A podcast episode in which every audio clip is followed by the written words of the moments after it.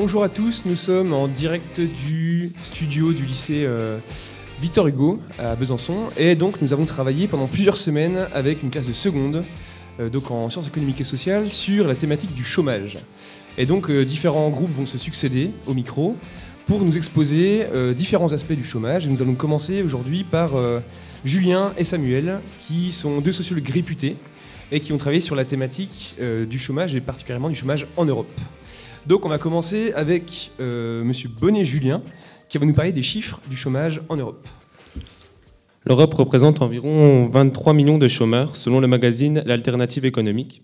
Cela représente donc euh, environ 12,2% de la population active en moyenne. Et y a-t-il beaucoup d'écart entre les pays au niveau des chiffres? Alors oui, on peut diviser l'Europe en trois parties. La première partie avec un taux de chômage inférieur à 8%, qui regroupe par exemple le Royaume-Uni, la Norvège et le Luxembourg. Les pays entre 8 et 12%, la France, la Pologne, la Lituanie, et les pays dont le taux de chômage euh, est supérieur à 12%, par exemple l'Espagne euh, ou encore le Portugal. D'accord. Et Samuel, est-ce que les pays d'Europe considèrent leurs chômeurs de la même façon? Alors euh, non, les différents pays ne consacrent pas, euh, par exemple, la même somme d'argent à leurs chômeurs. Prenons comme exemple la Grèce, qui a, qui a le taux de chômage le plus élevé en Europe, 27,3%. Euh, mais c'est le pays qui consacre le moins d'argent à ses chômeurs, comme le, Danemark, euh, comme le Danemark, qui consacre deux fois plus d'argent à ses chômeurs que la France au, au sien. Et est-ce qu'on a constaté une augmentation du chômage en Europe? Alors oui, en effet, le taux de chômage euh, a plus que triplé en Irlande et en Grèce en l'espace de 30 ans, alors qu'en Allemagne, le taux, de, le taux a, baissé, euh, a baissé. Il est passé de 12 à 12% en 2012 à environ 5% aujourd'hui. Euh, confrontée à la crise globale, comme toutes les économies développées, l'Allemagne a préféré réduire le nombre d'heures travaillées plutôt que de recourir au chômage. Le volume d'heures travaillées a progressé en Allemagne de 6,3% en 2005. En 2015, en, en 2015, mais le nombre de salariés a progressé de 10,8%. On a donc divisé l'activité pour créer davantage d'emplois. Pour, euh, par exemple, une entreprise qui est, à, la recherche d'un salarié à temps plein va engager non pas un salarié, mais deux, et donc va, euh, dans le même temps diviser son nombre d'heures par deux, mais aussi son salaire. Tout ceci ex- explique les grands écarts entre les pays. D'accord, on comprend mieux les différences de taux de chômage entre les différents pays en Europe. Et nous avons maintenant Julien, qui est expert en sociologie, et qui va nous expliquer pourquoi l'Europe crée aussi peu d'emplois. Eh bien parce que la faible capacité de l'Europe à créer de l'emploi tient au fondement même de la construction européenne. Et comment elle s'est construite, cette construction européenne? Ben, elle s'est bâtie euh, depuis l'origine comme une Europe marché qui donne la priorité absolue à la concurrence en son sein. Et j'ai l'impression que d'après vous, il y a un problème par rapport à ça. Ben, le problème est que chaque État membre est fortement incité à faire pression sur le coût de travail chez lui pour que ses entreprises puissent exporter davantage chez ses voisins. La priorité est donnée à la concurrence au sein du marché commun, puis au marché unique. Le mar- puis du marché unique a eu une- indirectement une conséquence négative pour l'emploi. Cette concurrence force les entreprises à mettre en place des politiques de dumping ou de délocalisation. Alors, vous parlez de dumping, c'est quoi le dumping? Eh bien, il y a le dumping fiscal qui renvoie à une situation de concurrence internationale au sein de laquelle certains pays s'efforcent d'attirer des activités, des talents ou des capitaux à l'aide d'une fiscalité particulièrement faible. Et le dumping social qui peut désigner une situation de concurrence dans laquelle le non-respect de règles sociales permet à certains de vendre moins cher. D'accord, mais alors quels sont les avantages pour les entreprises de se délocaliser? Les avantages sont pri- principalement liés à la main-d'œuvre. En effet, en France, les patrons sont obligés de payer les employés au moins au SMIC, alors que quand l'entreprise est délocalisée dans les pays extérieurs, les lois sont moins strictes, le salaire minimum est très bas, voire inexistant, les employés doivent travailler plus avec une sécurité souvent rudimentaire. Cela fait donc gagner de l'argent à l'entreprise. D'accord, et alors quel est l'impact de la délocalisation sur les travailleurs européens Bah, L'impact est que toutes les entreprises délocalisées font perdre de l'emploi à des milliers d'hommes et de femmes, ce qui réduit encore le nombre d'emplois créés. D'accord, merci Samuel et Julien. On va passer par une petite pause musicale. Merci, au revoir. Au revoir.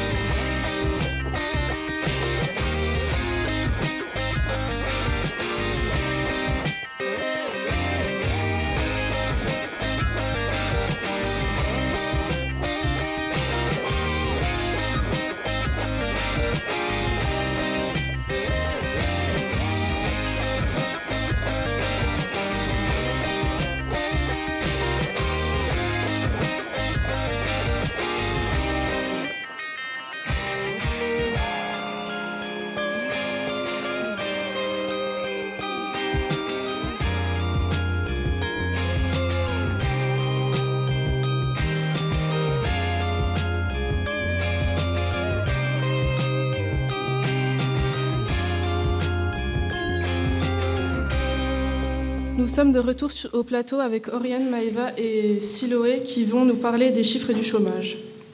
Quels sont les chiffres du chômage? Une seule température mais deux thermomètres différents. C'est la situation de la mesure du chômage en France. D'un côté, Pôle emploi communique chaque mois le nombre de demandeurs d'emploi en fin de mois inscrits sur ces listes. De l'autre, l'INSEE publie chaque trimestre son enquête emploi, une étude menée en continu auprès d'un échantillon de 108 000 personnes. Ces deux procédures, de nature différente, ne mesurent pas exactement la même chose et aboutissent à des résultats différents. À part le chiffre du chômage, certaines personnes souhaitent travailler mais sont classées comme inactives. Et pourquoi cela? Parce qu'elles ne sont pas disponibles rapidement pour travailler et aussi parce qu'elles ne recherchent pas activement un emploi. Ces personnes forment ce qu'on appelle un halo autour du chômage. Ce halo est calculé par l'INSEE à partir de l'enquête emploi. Quels sont les chiffres de l'INSEE? En France métropolitaine, le nombre de chômeurs est stable à 2,8 millions de personnes. Le taux de chômage reste ainsi à son niveau de fin 2015. On remarque, qu'il augmente chez les jeunes et les personnes âgées de 25 à 49 ans alors qu'il diminue pour celles de 50 ou plus. L'INSEE enregistre également une hausse sensible du halo du chômage. Mais qu'est-ce que le halo du chômage? Il s'agit des personnes qui voudraient un emploi mais ne remplissent pas les conditions très strictes édictées par le Bureau international du travail pour être officiellement comptabilisées comme chômeurs.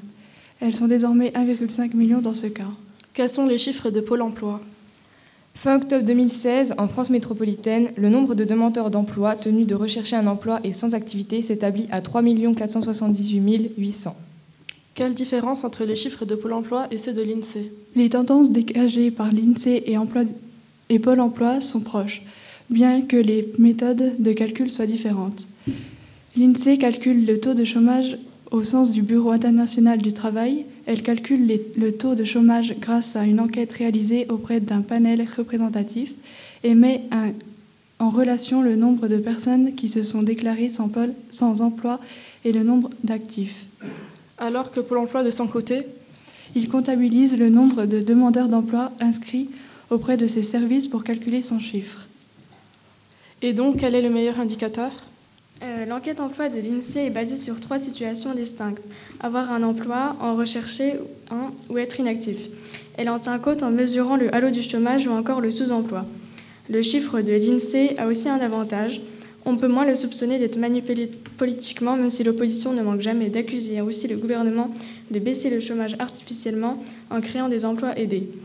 En effet, à chaque baisse de chômage, des membres de l'opposition accusent le gouvernement de, entre maquiller les chiffres en incitant Pôle emploi à radier des chômeurs. Après, les chiffres de Pôle emploi sont des données administratives, donc précises, qui permettent de suivre finement d'un mois sur l'autre les dynamiques par territoire, par âge et par situation. Pour en conclure, les chiffres de Pôle emploi sont plus précis mais plus faciles à manipuler, alors que l'INSEE est un peu moins précise mais moins facile à manipuler et elle prend également en compte les personnes qui n'ont pas d'emploi et qui ne correspondent pas aux critères du chômage, donc elle est plus globale.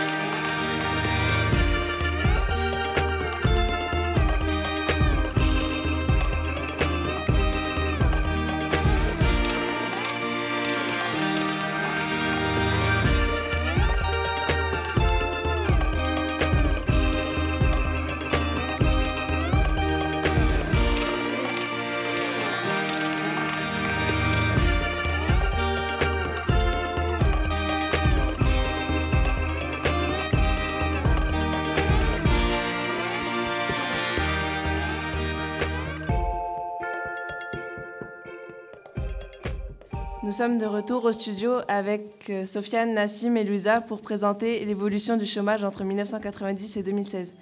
Alors, quelles sont les différentes périodes dans l'évolution du chômage entre 1990 et 2016 On observe quatre périodes entre 1960 et 2016, 1960 et 1973, qu'on appelle les 30 glorieuses, une entre 1973 et 1998, une entre 1998 et 2008 et une entre 2008 et 2016. Pourquoi appelle-t-on la période entre 1960 et 1973 les Trente Glorieuses? À cette époque, le chômage était quasiment inexistant. Moins de 1% de la population était au chômage, environ 1800 chômeurs. 1180 000 chômeurs. Comment l'expliquer? Bah, Durant cette période, la France manquait de main-d'œuvre, peu de femmes travaillaient. La France va donc accueillir des migrants pour contrer ce manque de main-d'œuvre. D'accord, et en quoi cela a-t-il changé après 1973 À partir de 1968, le, chômage a commencé à monter. Le nombre de chômeurs est passé de 180 000 en 1960 et a augmenté progressivement pour arriver à 500 000 chômeurs en 1968, 2,7% de la population active. Qu'est-ce qui explique cela? Les générations nombreuses des années 1946 commencent à arriver en masse sur le marché du travail, tandis que les générations qui le quittent sont moins nombreuses. Le taux de natalité en France a aussi beaucoup, beaucoup augmenté. Et en 1968, il y a eu l'arrivée massive des femmes sur le marché du travail. Le chômage a-t-il continué d'augmenter après 1975 jusqu'en 1998 De 1975 à 1985, il a régulièrement augmenté pour atteindre un niveau voisin de 10%. Depuis 1985, il semble difficile de quitter ce niveau malgré des périodes de baisse transitoires. Le sommet semble toutefois atteint en 1994, depuis la tendance générale est à la baisse. Et après? Entre 1998 et 2008, le chômage a un peu baissé en France. Par contre, à partir de 2008, la France connaît une très forte augmentation. En 2008, il y avait 7,4% de personnes au chômage, tandis qu'en 2007, il y, avait 8%, il y en avait 8%. Le nombre de demandeurs d'emploi a lui fortement augmenté entre 2008 et 2016, alors qu'il était stable, voire en baisse entre 1996 et 2008. Le taux de chômage a un peu baissé entre 1998 et 2008. Il a fortement augmenté entre 2008 et 2016.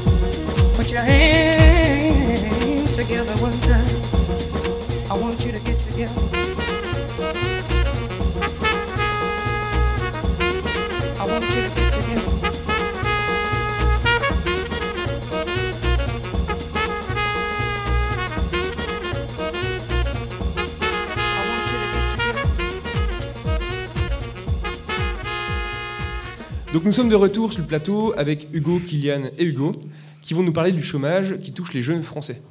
Alors Hugo va commencer. Pourquoi y a-t-il plus de chômage chez les jeunes en France? Tout d'abord, il faut savoir que tous les pays sont touchés par le chômage des jeunes. Au niveau mondial, un jeune sur sept est au chômage. Ce problème ne concerne pas seulement la France. Mais alors en France, combien y a-t-il de jeunes chômeurs? 700 000 jeunes ayant entre 15 et 25 ans sont au chômage depuis 4 ans. En janvier 2014, 23,7% des chômeurs actifs avaient moins de 25 ans et ce taux ne cesse d'augmenter. Est-ce que vous avez une explication à ces chiffres? Pour commencer, on sait que 15% des jeunes Français sortent sans diplôme. Il y a également 12% de jeunes Français qui sont sans emploi, sans études et sans formation. La crise financière et économique qui a commencé en 2008, que connaît la France, ne facilite pas la tâche. Ce sont les jeunes avec ou sans emploi qui résistent le moins bien sur le marché du travail. Mais ces explications ne concernent pas seulement les jeunes? Cela ne concerne pas seulement les jeunes mais ayant une expérience professionnelle limitée, un meilleur capital social, une moins bonne connaissance de l'entreprise, avec à la clé des indemnités de licenciement moins élevées, en font les premiers sur la liste des licenciés potentiels, lorsque les entreprises doivent réduire en période de crise une main-d'œuvre surnuméraire. Lorsque le temps des embauches arrivera, il sera considéré comme un investissement plus risqué et on leur préférera des candidats plus expérimentés. Euh, les contrats à durée déterminée sont-ils eux aussi une des causes du chômage des jeunes en France? Euh, Oui, c'est le type de contrat le plus utilisé, surtout pour les jeunes français et plus qu'ailleurs. 90% des emplois sont assurés par des CDD, car depuis les années 90, la segmentation du marché du travail s'y est accélérée. Les CDD sont cinq fois plus pratiqués pour les jeunes que pour les personnes plus expérimentées. Alors, il y a certaines personnes qui parlent de génération perdue. Est-ce que, selon vous, on peut parler d'un risque de génération perdue? Le niveau de qualification sur le marché du travail est de plus en plus compétitif. Donc le chômage augmente, mais il y a également l'augmentation d'exclusion du marché du travail, la dépréciation du capital humain et le découragement qui frappe la jeunesse en France. Le chômage est particulièrement élevé chez les jeunes les moins qualifiés, alors que le risque pour les diplômés est moins élevé que pour la moyenne de leur classe d'âge. Il faut également préciser que le coût pour une heure de formation est le plus élevé d'Europe en France. Ce chômage oblige deux jeunes sur trois à retourner en apprentissage alors qu'ils ont déjà un diplôme. Merci beaucoup, on repart en musique. De rien.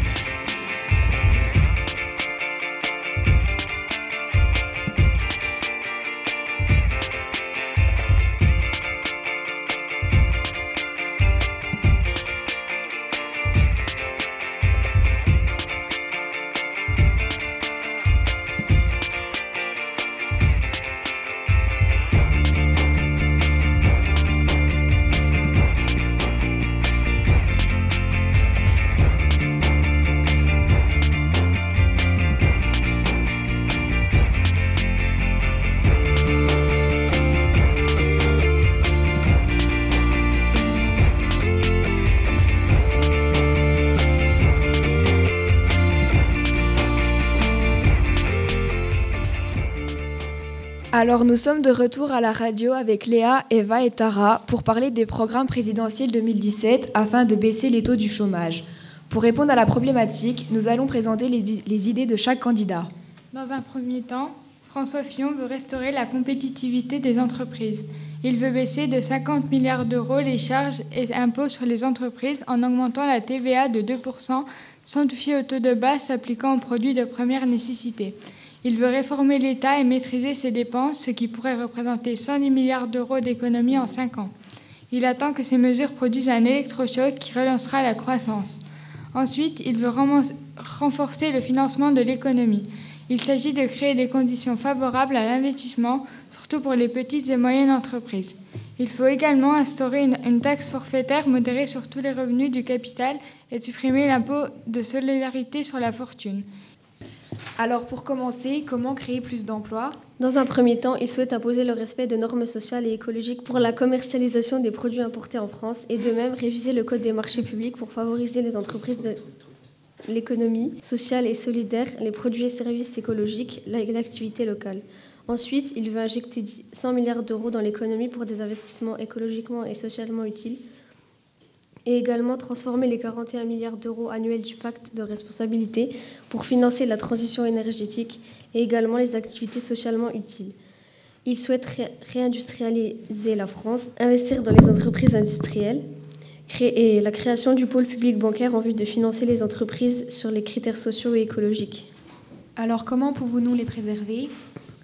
En créant un fonds de solidarité interentreprise pour mutualiser la contribution sociale entre toutes les entreprises, les petites entreprises seront moins concurrencées par les grosses qui paieront plus d'impôts. Reconnaître un droit de préemption aux salariés pour former une coopérative en cas de fermeture ou de vente de leur entreprise. Interdire les licenciements boursiers. Interdire le versement de dividendes dans les entreprises ayant recours à des licenciements économiques. Faire contrôler les licenciements économiques par les comités d'entreprise et donner plus de pouvoir aux salariés lors de procédures de redressement et liquidation d'entreprise. Et qu'en est-il pour le chômage? Il, voudrait assurer la continuité des droits personnels hors du contrat de travail, garantir la continuité du revenu en cas de perte d'emploi dans le cadre d'une sécurité sociale professionnelle, établir le droit opposable à l'emploi. L'indemnisation par allocation chômage se poursuit jusqu'à ce que l'État propose un emploi au chômeur en lien avec sa qualification sur une mission d'intérêt général. Et quelles mesures existent-ils pour les jeunes? Instaurer une allocation d'autonomie pour les jeunes de 18 à 25 ans d'une durée de 3 ans sous réserve d'une formation qualifiante et sous condition de ressources. Remplacer les emplois d'avenir par un contrat jeune d'une durée de 5 ans dans le secteur non marchand et public, ouvrant droit à une formation qualifiante en alternance ou à une préparation au concours de la fonction publique. Pour finir, que, que propose-t-il pour le travail? Généraliser une sixième semaine de congés payés pour tous les salariés et appliquer réellement et immédiatement les 35 heures. Et pour ce qui est de Marine Le Pen, que savons-nous de son programme politique et de ses propositions pour faire diminuer le taux de chômage en France? Dans son programme, nous pouvons remarquer que Marine Le Pen s'appuie sur, sur trois grands sujets en proposant des solutions pour améliorer la situation du chômage, en particulier la réindustrialisation du pays, les PME et PMI et de la gestion dynamique du marché du travail favorable à l'emploi des Français. Tout d'abord, Marine Le Pen affirme que l'emploi sera de priorité absolue.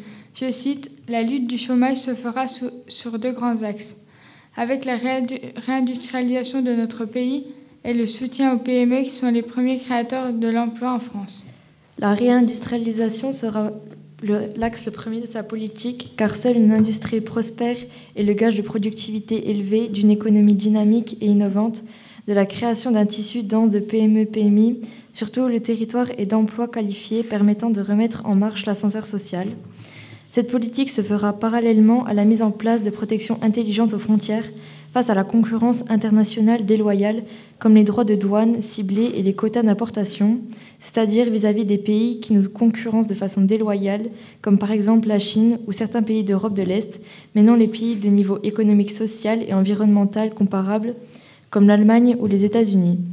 Pour ce qui est des PMI et des PME, cette politique se traduira par une priorisation claire dans l'ensemble des champs d'intervention de l'État et des collectivités locales, parce que ce sont des, ce sont des entreprises qui représentent aujourd'hui le plus grand vivier d'emploi en France.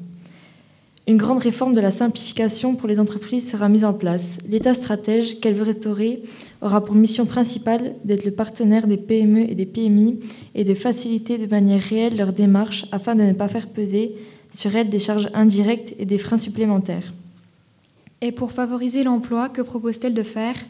Comme je vous le disais il y a quelques minutes, Marine Le Pen s'appuiera aussi sur la gestion dynamique du marché du travail en revoyant le fonctionnement du pôle emploi et fera l'objet d'un audit en collaboration avec les représentants des demandeurs d'emploi. L'emploi des jeunes et des seniors, catégories touchées par des niveaux de chômage particulièrement élevés, sera favorisé dans le cadre de la stratégie de réindustrialisation de la France. Ainsi, les entreprises participant à la reconstitution des filières industrielles se verront incitées à utiliser les compétences des jeunes issus de filières professionnelles et des seniors injustement exclus prématurément du marché du travail. Je cite Parce qu'il constitue une concurrence déloyale au marché légal du travail, l'emploi de travailleurs clandestins sera sévèrement sanctionné, l'employeur sera passible de sanctions pénales et de la fermeture administrative de son établissement. Plus généralement, Marine Le Pen veut inciter à prioriser l'emploi à compétences égales des personnes ayant la nationalité française.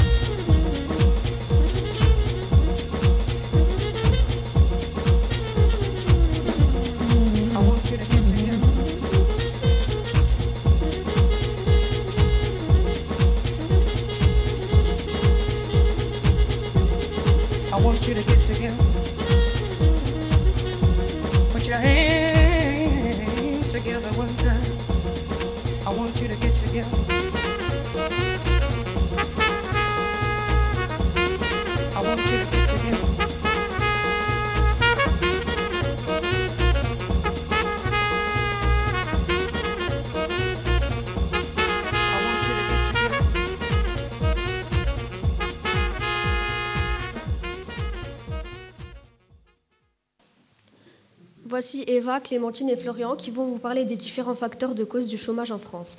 Alors, de nos jours, il existe différents facteurs qui peuvent expliquer les causes du chômage.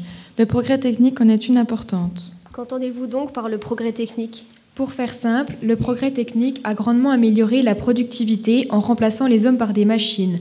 Robotique avancée, intelligence artificielle et économie numérique commencent à grignoter les jobs de la classe moyenne, cite le magazine Lobs.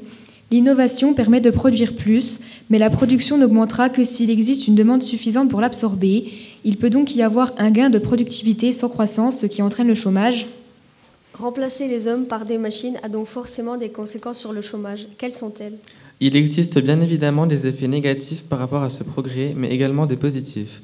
Les gains, de pro- des produ- les gains de productivité réduisent l'emploi et développent le chômage, mais ils favorisent tout de même la croissance et les pays à progrès technique rapide sont ceux qui restent aujourd'hui les plus proches du plein emploi. Très bien. Donc, vous nous avez dit qu'il existait différentes causes. Pourriez-vous alors nous en citer d'autres? Dans un second temps, nous pouvons vous parler du ralentissement de la croissance, qui entraîne également une augmentation du chômage. En effet, la demande de consommation des ménages augmente moins vite. Il est donc plus nécessaire de produire autant qu'avant. Et pourquoi donc? Tout simplement parce que l'offre est largement suffisante par rapport à la demande, on a donc moins besoin de produire et énormément de personnes se retrouvent au chômage à cause de ça. Nous savons que le marché du travail peut être plus avantageux dans certains pays. Cela a-t-il un rapport direct avec le chômage en France? Tout à fait, puisqu'il arrive que certaines entreprises se délocalisent pour aller où le marché du travail est le plus avantageux et ainsi faire un meilleur profit. Elle engendre souvent des licenciements et des pertes d'emplois directes, ce qui crée automatiquement le chômage. Avez-vous des chiffres à nous donner à propos de ce, de ce phénomène? Eh bien, en moyenne, 36 000 emplois sont détruits chaque année à cause de la délocalisation des sociétés françaises. De 2002 à 2007, environ 12% des entreprises d'au moins 20 salariés se sont délocalisées à l'étranger. Le marché du travail a-t-il d'autres conséquences sur le chômage? Puisque vous le dites, on peut également parler du manque de flexibilité de celui-ci qui augmente le chômage. En effet, il existe actuellement trop de contraintes et de droits pour l'embauche et les règles qui protègent l'emploi sont peu incitatives. Par exemple, le droit du travail interdit aux employeurs de pouvoir licencier facilement et sans frais. Ils sont donc réticents à embaucher autant qu'ils le pourraient. De plus, le niveau d'indemnisation du chômage n'incite pas les chômeurs à retrouver rapidement du travail. Ceux de longue durée finissent donc par se décourager et abandonnent leurs recherches. Le marché du travail est donc plein d'imperfections. Pouvez-vous nous en citer une importante? Bien entendu, le principal problème qui se pose aujourd'hui est l'in- est l'ina- est l'inadéquation entre les qualifications des chômeurs et celles recherchées par les entreprises. Pour expliquer simplement, les compétences que possèdent les personnes en demande d'emploi ne correspondent pas à celles nécessaires pour travailler dans des entreprises à la recherche d'employés. Auriez-vous un exemple à nous partager? Alors, les métiers verts, comme par exemple carte de parc naturel ou encore les métiers dans l'hôtellerie-restauration, manquent de candidats dans les formations initiales. D'où l'importance d'améliorer la connaissance statistique des emplois vacants et de mieux orienter les chômeurs vers ces métiers en tension, notamment les jeunes sans qualification et les, chôm- et les chômeurs de longue durée. Cela pourrait réduire le chômage, le chômage sachant que 1 à 1,4% des offres d'emploi ne trouvent pas preneur. Très bien. Maintenant, nous avons tous déjà entendu parler de l'augmentation de la population active qui serait une cause de chômage. Est-ce vrai? Alors, l'idée selon laquelle l'augmentation de la population active ferait croître le chômage est, eff- est effectivement largement répandue. Des phénomènes comme l'immigration, l'âge d'entrée et de sortie du marché du travail ou encore le travail des femmes auraient une influence directe sur le chômage. Cette augmentation a-t-elle seulement des effets négatifs? Eh bien non. À long terme, cependant, l'offre de travail semble plutôt créer sa propre demande. La population active supplémentaire consomme et crée des entreprises, ce qui peut augmenter l'emploi. Pour situer dans le temps, le chômage a ainsi davantage baissé à la fin des années 1990 qu'à la fin des années 1980, alors même que la population active augmentait plus fortement. Eh bien, merci beaucoup à vous tous pour ces explications. Je pense que nous pouvons désormais être au point sur les causes du chômage en France.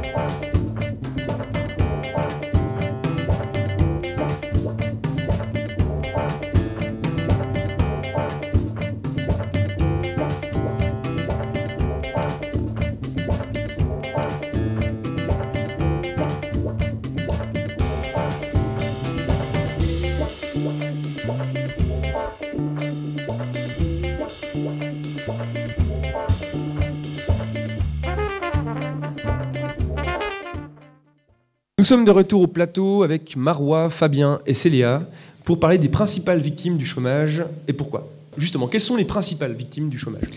Les principales victimes du chômage sont les jeunes, entre 15 et 25 ans, les seniors, les hommes et les femmes. Et est-ce que le taux de chômage pour les jeunes a-t-il changé? Oui, fin 2000 2007, le taux de chômage des jeunes ont atteint environ 18,3% et aujourd'hui il est supérieur à 24%. Donc un jeune sur quatre est présent sur le marché du, tra- du travail mais ne trouve pas d'emploi. Et quels sont les types de contrats qui sont utilisés pour, par rapport aux jeunes?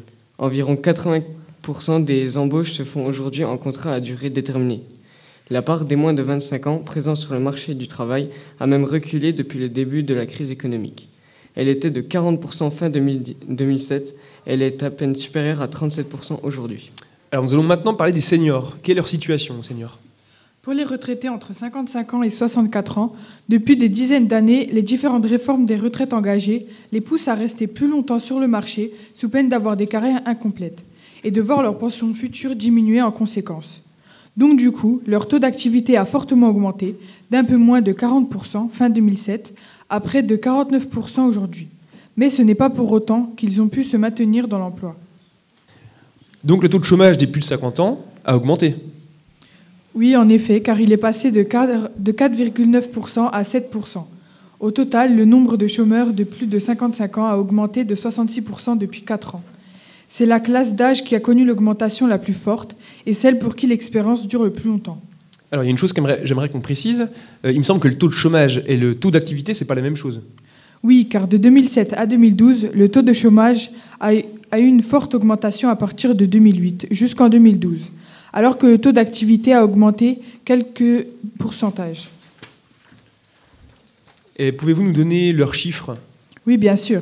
Alors, le taux de chômage est décroissant de 2007 à 2008 avec 4,5%, mais est devenu croissante de 2008 à 2012 avec 6,9% et le taux de ch- et le taux d'activité, lui, lui, est resté croissante en passant de 2007 avec 5,7% à 6,3% en 2012. Et l'origine qu'on peut appeler ethnique peut-elle jouer un rôle sur l'accès à l'emploi? Oui, l'origine peut aussi beaucoup peser sur les difficultés d'accès à l'emploi, comme entre 2005 et 2009, la moyenne du taux d'emploi était de 86% pour les hommes et de 74% pour les femmes, dont les deux parents sont nés en France. Or, pour les Français dont au moins un des deux parents sont, est émigré et d'origine maghrébine, ce taux chute à 65% pour les hommes et 56% pour les femmes. Donc c'est donc une discrimination. Plus ou moins, car cela, car selon une étude du Haut Conseil à l'intégration, ce fort taux de chômage s'explique en partie par le fait que la proposition La proportion. la proportion de sans diplôme parmi les descendants d'émigrés âgés de moins de 25 ans est trois fois supérieure à ce que l'on observe dans le reste de la population. Mais même à niveau d'études comparables, les descendants d'émigrés sont plus souvent au chômage avec 14,1% chez les titulaires avec une licence ou plus contre 4,8% chez les Français nés de parents français. Et le poids des origines peut-il se combiner avec la situation du territoire? Oui, bien sûr, car dans ce domaine, l'échelle d'observation compte beaucoup. Au niveau dépar- départemental, par exemple, les inégalités face au chômage sont sensibles, car début 2013, elles faisaient des va-et-vient entre un taux de chômage de 6,3% en Lozère et de 15,5% dans les Pyrénées-Orientales. Mais ces variations entre départements restent modestes en comparaison de celles observées entre quartiers d'une même agglomération. Ok, merci à vous et merci beaucoup à tous les élèves qui se sont succédés. Nous avons terminé cette, émission et donc euh, nous allons terminer en musique. Julien Ladies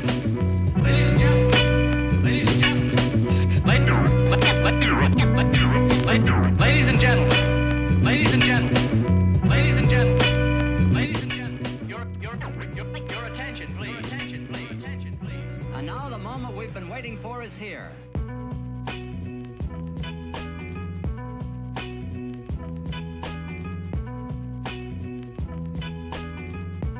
I, I have something to tell you.